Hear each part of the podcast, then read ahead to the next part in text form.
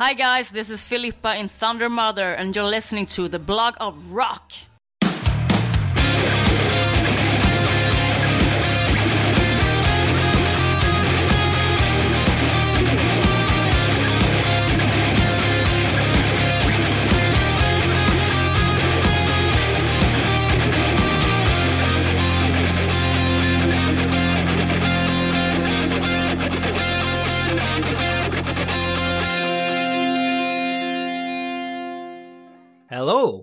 Welcome to the Blog of Rock, your hard rock and heavy metal podcast music magazine.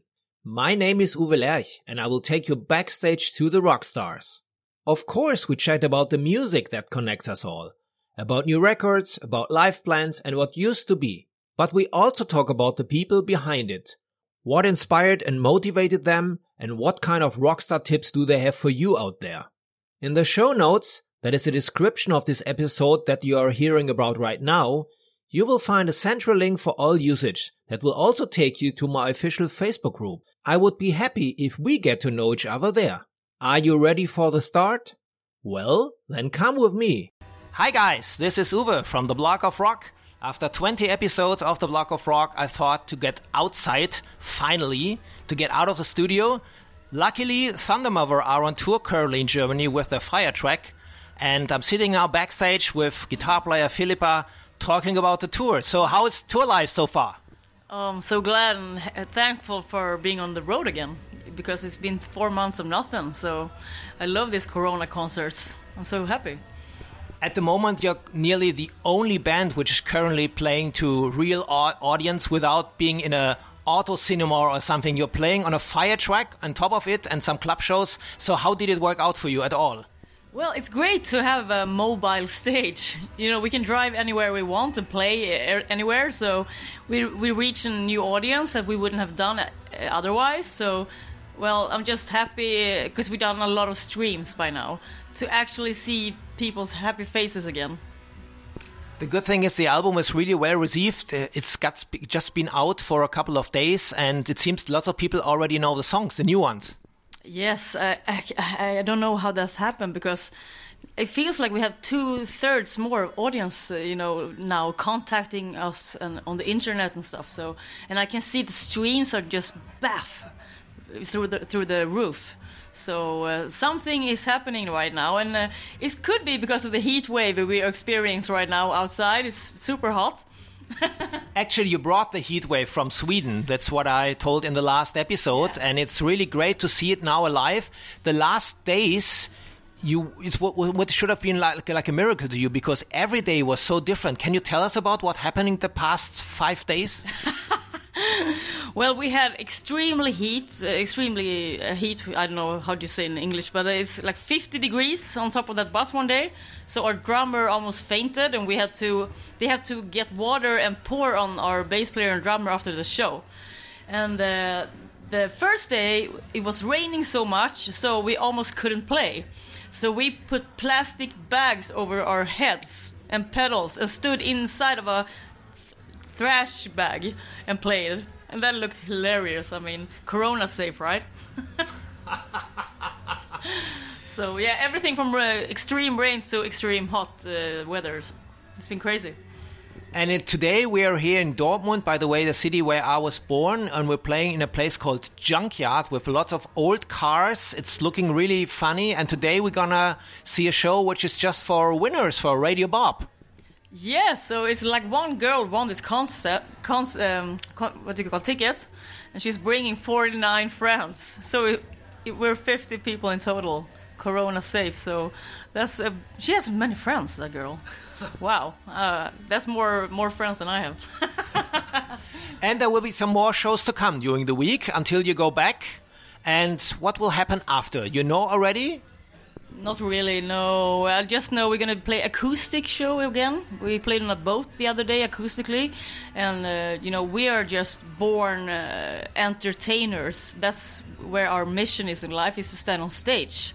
So that that's where we feel alive. As I, I, I do anyway, and I know the other girls do that too. So even when we have acoustic shows, we rock out totally. We run around. We do everything crazy as hell, to be honest.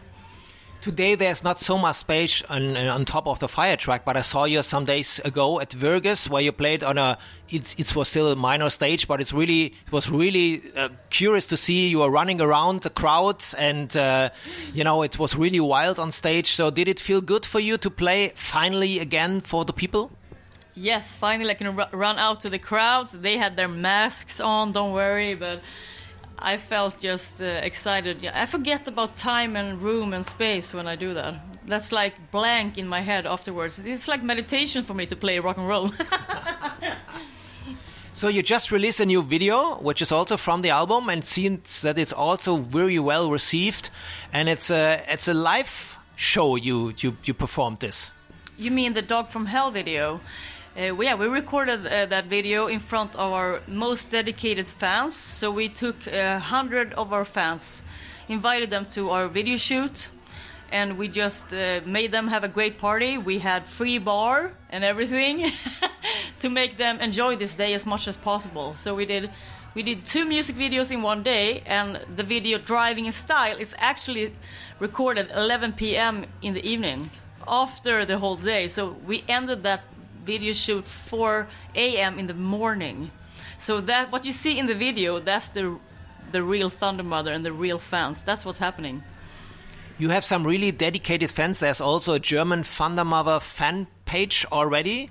So what I see on the one hand, you have older guys like me who are attracted by younger women wearing leather stuff and playing guitar, but also lots of younger girls who are following you. Is it true? Yes, uh, I think most of our fans don't care so much about uh, you know hot girls because obviously we're not models, as you can see. We're just musicians that love to rock and roll, and we don't care about looks, especially. Uh, in this business, it could be suicide, but we decided to just do what we love anyway, don't care about what people say and just play music because we're musicians, as I said. And I think that reached out to many people now. So also we have a lot of girls listening to us right now, and that's amazing. You know, we want to inspire them to do the same thing. Even if you don't think you're looking like models, yesterday you did. I've heard you had a great photo shoot yesterday. What God, happened? I look like Mariah Carey with a guitar. we had a photo shoot with uh, Guido Carpla, the living legend who took uh, all the photos of uh, Black Ice with AC/DC, among other artists. And it was uh, really cool. Uh, he wanted to do that for us, and he thought we were interesting and up and coming. So what an honor! We had the most fantastic day in the photo studio, and we went out on a dinner. And he told us so many good stories about Yoko Ono, Paul McCartney, Michael Jackson, Prince, uh, AC/DC. I'm filled with that stories in my head right now. So grateful, so grateful. So what what will happen when you come back to Sweden and you're all on your own, no fans around, no concert, I suppose, even in Sweden. So what are the plans for you for the next week? Sleep?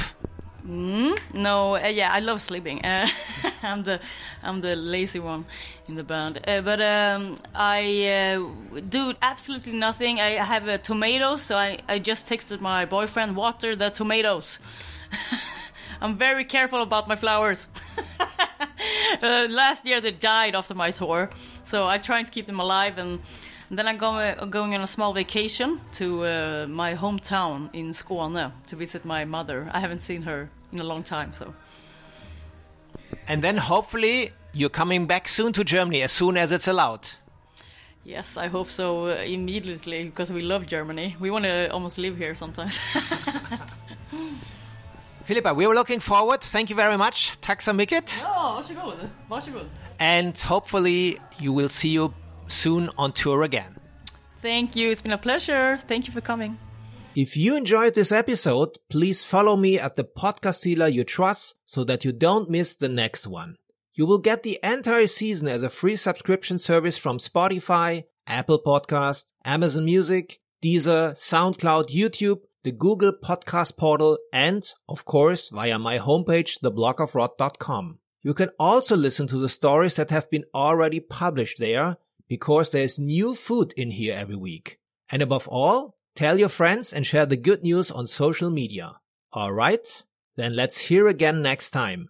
Until then, keep on rocking.